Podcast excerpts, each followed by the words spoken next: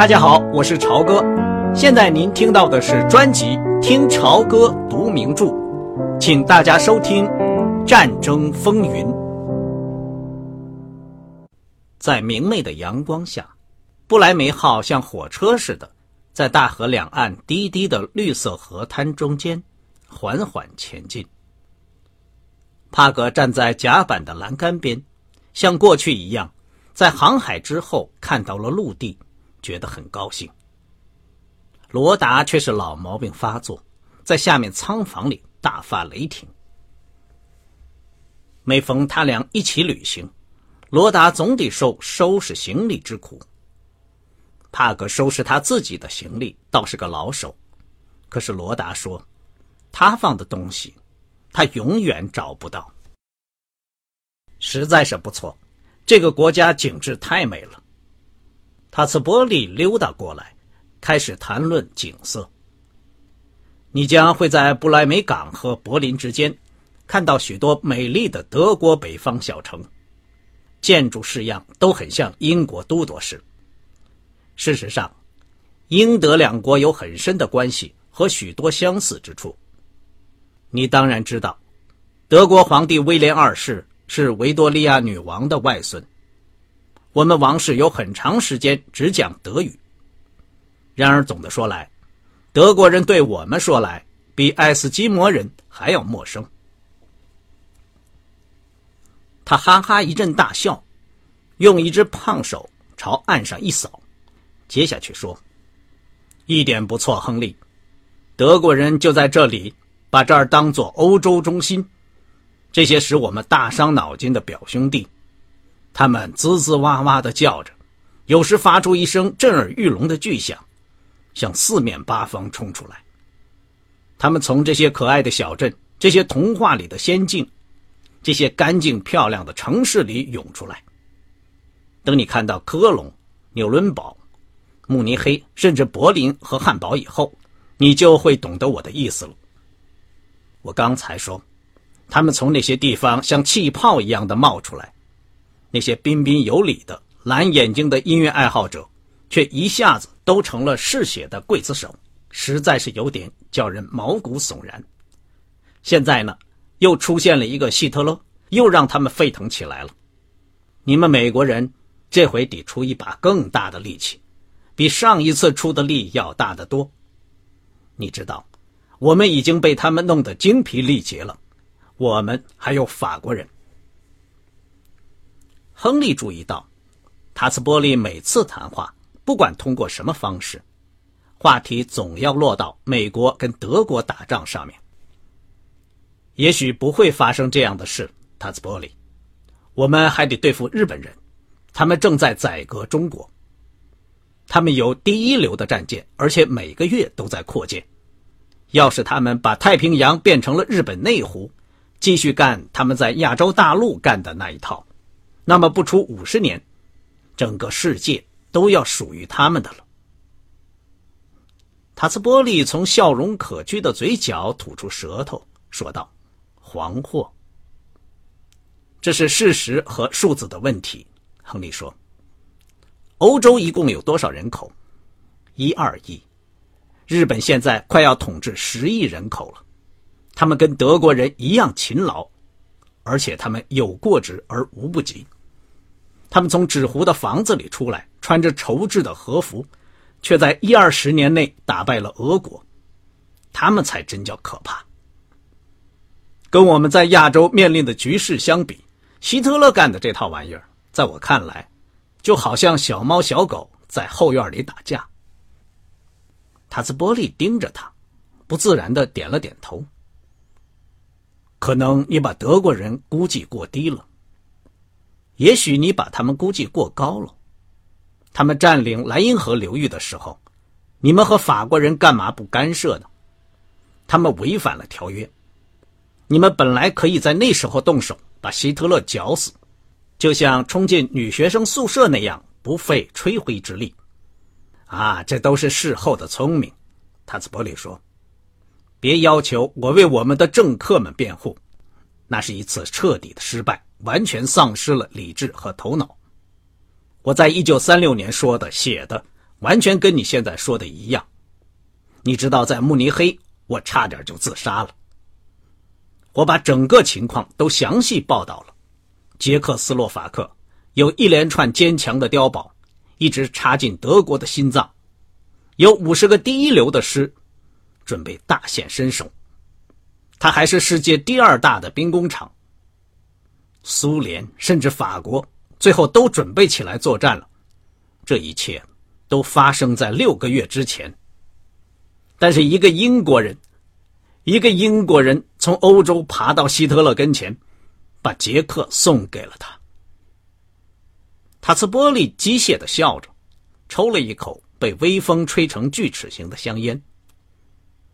我不知道，也许民主制度不适应这个工业化时代。如果要它存在下去，我认为非美国人出场不可。为什么？为什么你老要这样说？从表面看，你们和法国人仍比德国人占据了很大的优势，你难道看不出来吗？人力、火力、钢、油、煤、工业设备，无论从哪方面看都是这样。德国人的空军暂时领先，可是他们背后有苏联的威胁。当然不像去年或者两年前那样容易，不过你们仍有获胜的希望。是啊，但是他们的领导能力更强。一只结实的手拍了下亨利的肩膀，一个带着讽刺口气的声音说了声：“希特勒万岁！”欧斯特格洛克穿一身又旧又皱的海军制服，站在那里，站得笔直，脸上的神情很严肃。先生们，咱们就要再见了，维克多。我要是在混乱中不能再见到你，以后怎么跟你联系呢？大使馆吗？当然了，海军武官办公室。啊哈，塔斯波利说：“咱们要到斯维纳蒙泰去做一次小小的旅行，你居然没有忘记，这真叫人高兴。我尽可能请你一起去。”格罗克冷冷地说。他跟他们两个人握了手，鞠了一躬。咔嚓一声，并拢了脚后跟，就离开了。去跟帕米拉告别一下吧，塔兹波利说。他在下面整理行李。我这就去。帕格跟着那位通讯记者一起走下甲板，后者拄着拐杖，走起路来一瘸一拐。我很想把他介绍给我的一个儿子。哦。你真这样想？塔斯波利透过厚厚的眼镜，恶作剧似的瞟了他一眼。我可警告你，他不好对付。是吗？怎么？我可从来没有见过比他更温柔、更讨人喜欢的姑娘了。你看到的只是平静的水面，塔斯伯里说。我可警告过你。亨利夫妇刚到柏林，就受到希特勒的接见。使馆人员对他们说：“这可是难得的好运气。”总理接见的范围扩大到包括武官一级，是很罕见的事情。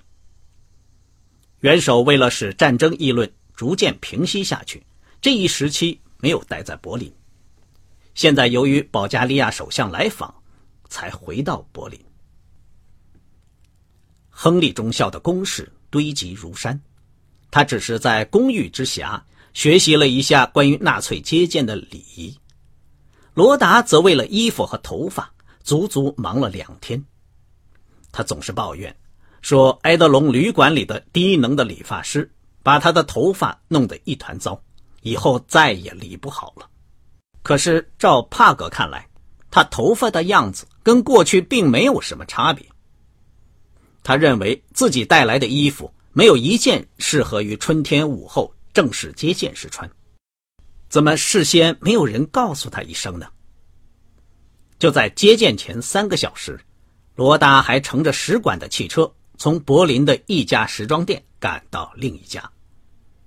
最后，他穿了一件金纽扣的粉红色绸衣服和一件金网线的衬衫，闯进他们的旅馆房间。你看怎么样？他嚷道：“萨利弗莱斯特说希特勒喜欢粉红色，好极了。其实她丈夫认为这套衣服实在是可怕极了，罗达穿着肯定嫌大。可是已经没有讲实话的时间了。哦天哪，你在哪儿找到的？”旅馆外面，在微风吹拂的街上，到处挂着用近于透明的粗棉布做成的长方形红旗。红旗中央的白圆圈里有个黑色 A 字，每面 A 字旗旁边都有一面花哨的保加利亚国旗。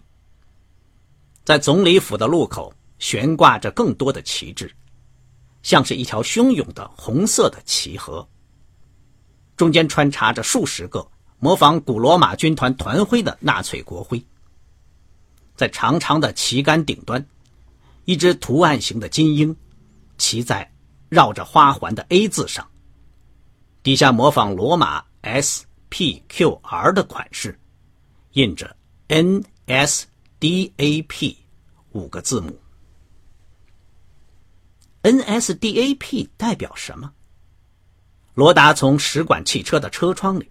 望着外面林立的金色旗杆，问：“国家社会主义德国工人党。”帕格回答说：“这就是纳粹的正式名称，实在是太好玩了。你一念全名，听起来就好像是共产党。”帕格说：“一点不错，希特勒就是靠极左的纲领起家的，是吗？我一点也不知道。”我还以为他是竭力反对这类玩意儿的呢，这可叫人真伤脑筋。我说的是欧洲的政治，可我也觉得这玩意儿挺让人兴奋。相比之下，华盛顿就显得太平淡无奇了，对吗？维克多·亨利第一次走进希特勒的新总理府，不知怎么竟会联想起纽约的无线电城音乐厅，奢侈的地毯。排成长队等候的人们，高高的天花板，一大块一大块亮晶晶的大理石，大而无当的空间，给客人引路的身穿华丽制服的人们，这一切都给人以一种虚假、庸俗而勉强的追求排场的印象。但奇怪的是，这不是一家电影院，而是一个大国政府的官邸。一个穿蓝制服的军官记下他的名字，慢慢移动着的队伍把这对夫妇送往大厅远处元首身边。党卫军像合唱队的队员那样整齐划一，都穿着仪式的银黑二色制服和黑皮靴，个个都是宽肩膀、金黄色的头发、雪白的牙齿、紫铜色的皮肤，还有蓝蓝的眼睛。他们有的满脸堆着谨慎的笑容引导客人，有的沿墙站着死板板的，脸上毫无表情。希特勒的个子并不比亨利高，他是个矮小的人，头发像囚犯一样剪得很短，一边哈腰鞠躬，一边跟人握手。他的脑袋老是歪向一边，前面的头发耷拉在前额上。这是亨利头一眼看见站在那个魁伟的、挂满勋章的保加利亚首相身旁的希特勒时一瞬间的印象。但是过了一会儿，他的印象改变了。希特勒有的时候能露出讨人喜欢的微笑，他那向下弯曲的嘴僵硬而紧张，他的眼睛严厉而富于自信。但在他微笑的时候，这种妄自尊大的神气消失了，他整个的脸容光焕发，显得很富于幽默感，还流露出一种奇特的、几乎带着孩子气的腼腆。有时他握住了客人的手谈话，遇到什么事情使他特别高兴，他就会哈哈的笑起来，同时用他的右膝做一个奇怪而突然的动作，他提起膝盖。朝里面微微抖动一下。他接见亨利夫妇前面的一对美国夫妇时，态度随便，脸上没有露出笑容。握手时候，他的犹疑不定的目光还往远处流连了一会儿，才重新落到他们身上。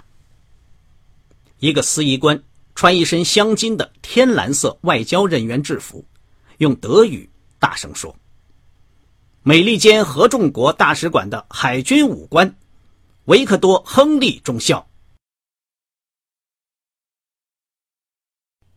刚才您听到的是听潮歌读名著《战争风云》，谢谢您的收听，我们下次节目再见。